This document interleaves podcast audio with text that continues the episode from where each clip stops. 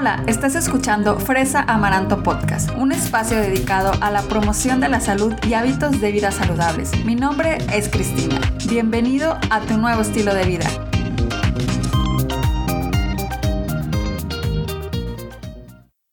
Hola, bienvenidos a Fresa Amaranto Podcast. Ya estamos en el episodio número 59.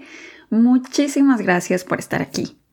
Y Últimamente he estado súper interesada en lo que es la alimentación basada en plantas. Ya de hecho tengo varios episodios hablando de este tema, pero si tú no has tenido oportunidad de escucharlos, te explico rápidamente lo que es una alimentación basada en plantas y es básicamente disminuir o eliminar alimentos de origen animal de tu alimentación. Sin embargo, esto no quiere decir que por esa razón nuestra alimentación deje de tener todos los nutrientes que necesitan nuestro cuerpo. Hay toda una ciencia y toda una forma de llevar este tipo de alimentación para que sea balanceada, adecuada y nutritiva para ti. Y pues algo muy común cuando se lleva este tipo de alimentación es el pensar, ¿y ahora qué voy a comer o qué voy a pedir de comer cuando vas a comer a un restaurante? Y ahora que pues ya podemos salir un poco más pues la gente está regresando a, comer fuera, etcétera, ¿no? Entonces, pues basado en todo esto y también en mi propia experiencia de que he querido ir a lugares y que digo, bueno, ahora qué, qué pido, pues es que por eso te traigo hoy estos cinco tips que espero te sirvan y te ayuden si tú estás intentando disminuir tu consumo de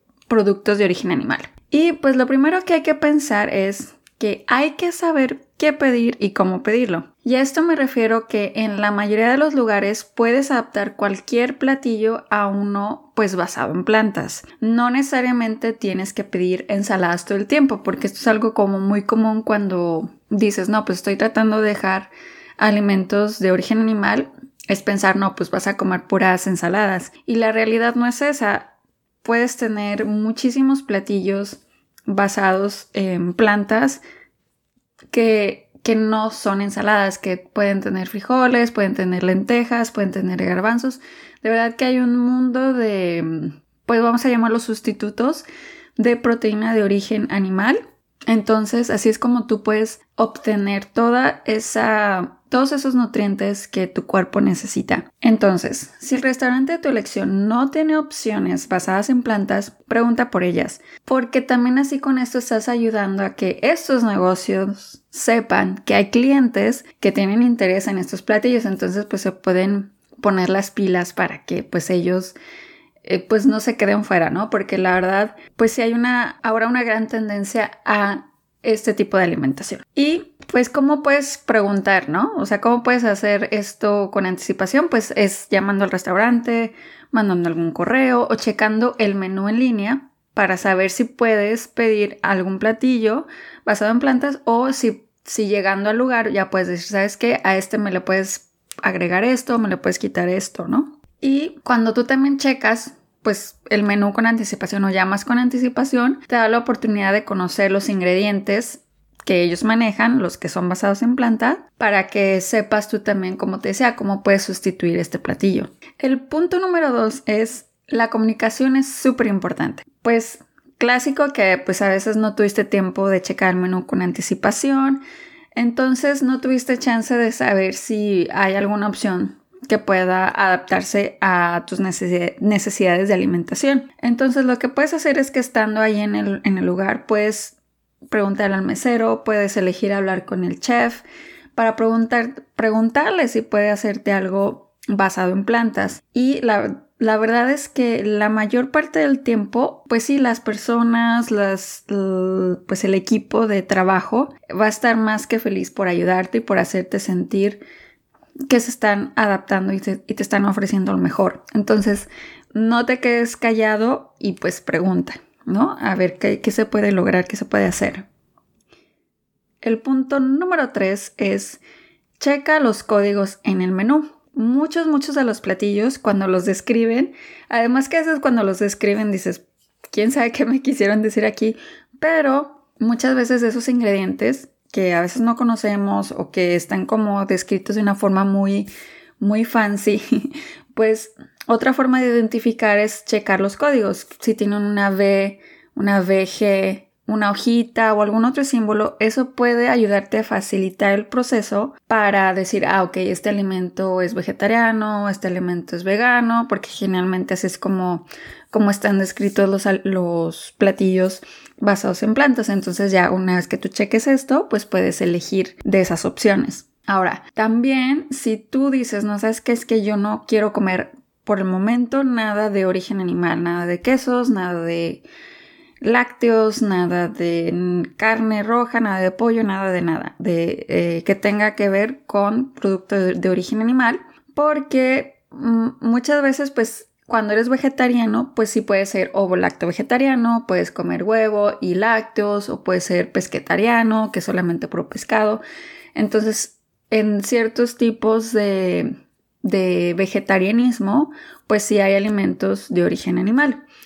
Pero si tú dices, sabes que yo no quiero comer nada de eso, puedes pedir que en los alimentos que están marcados como vegetarianos, puedes preguntar si de ese platillo te lo pueden hacer la opción pues vegana, ¿no? La opción sin ningún alimento de origen animal.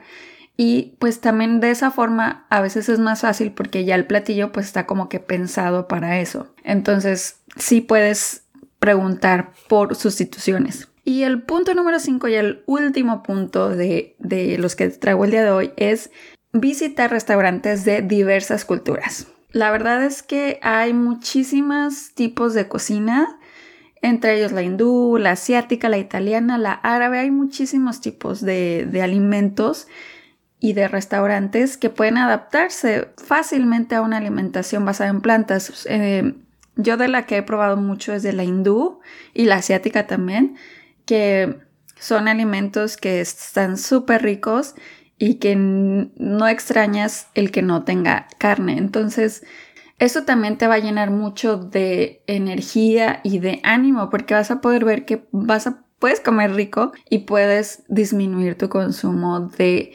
productos de origen animal. Entonces, pues no te olvides de visitar este tipo de restaurantes para que, como te digo, puedas probar diferentes platillos y así darte nuevas ideas para tu alimentación basada en plantas que puedas llevar en el día al día. Porque una de las cosas con las que más se enfrenta una persona cuando quiere iniciar este estilo de vida de llevar una alimentación basada en plantas es que esa transición de comer carne, o sea, como estamos acostumbrados la mayor, pues como crecimos, ¿verdad? A poco a poco incluir nuevas recetas, nuevos platillos no es tan fácil. Sí cuesta un poco de trabajo en el aspecto de que hay que pensar, hay como que, que salirse de la caja y pensar de una manera diferente. Entonces, si tú visitas este tipo de restaurantes, te ayuda a, a ver que sí se puede y que vas a ver rico y que, pues sí, o sea, vas a tener oportunidad de ampliar tu, tu, tu paladar y la cocina, ¿no? De los alimentos que prepares. Y pues esto es todo por el día de hoy. Muchísimas gracias por haber estado aquí. Espero que te haya gustado el episodio. A mí me encanta este tema. Espero traerte más de este tipo de detallitos. De yo estoy, como te decía, tratando de llevar este tipo de alimentación. No lo hago, honestamente, no es de que ya lo haga diario o siempre, pero sí lo estoy haciendo la mayoría del tiempo. Y definitivamente es algo que me gusta y me gustaría seguir Em, especializándome un poco más en esto y para, para ayudar a gente que, que quisiera llevar este cambio en sus vidas. Entonces, si te gusta este episodio o sabes de alguien que le pueda servir, pues me encantaría que se lo compartieras. Y también me encantaría saber de ti en mis redes sociales. Ya sabes, me encuentras como Fresa Amaranto. Todo es una sola palabra y es todo junto. Fresa Amaranto. Y pues me encuentras en Instagram, en Facebook, en TikTok, en Pinterest, me puedes escribir un correo fresamaranto.gmail.com. También está mi blog, donde también he subido recetas, colaboraciones con otras personas muy interesantes. Entonces, pues te dejo aquí mis datos y nos vemos. Hasta la próxima.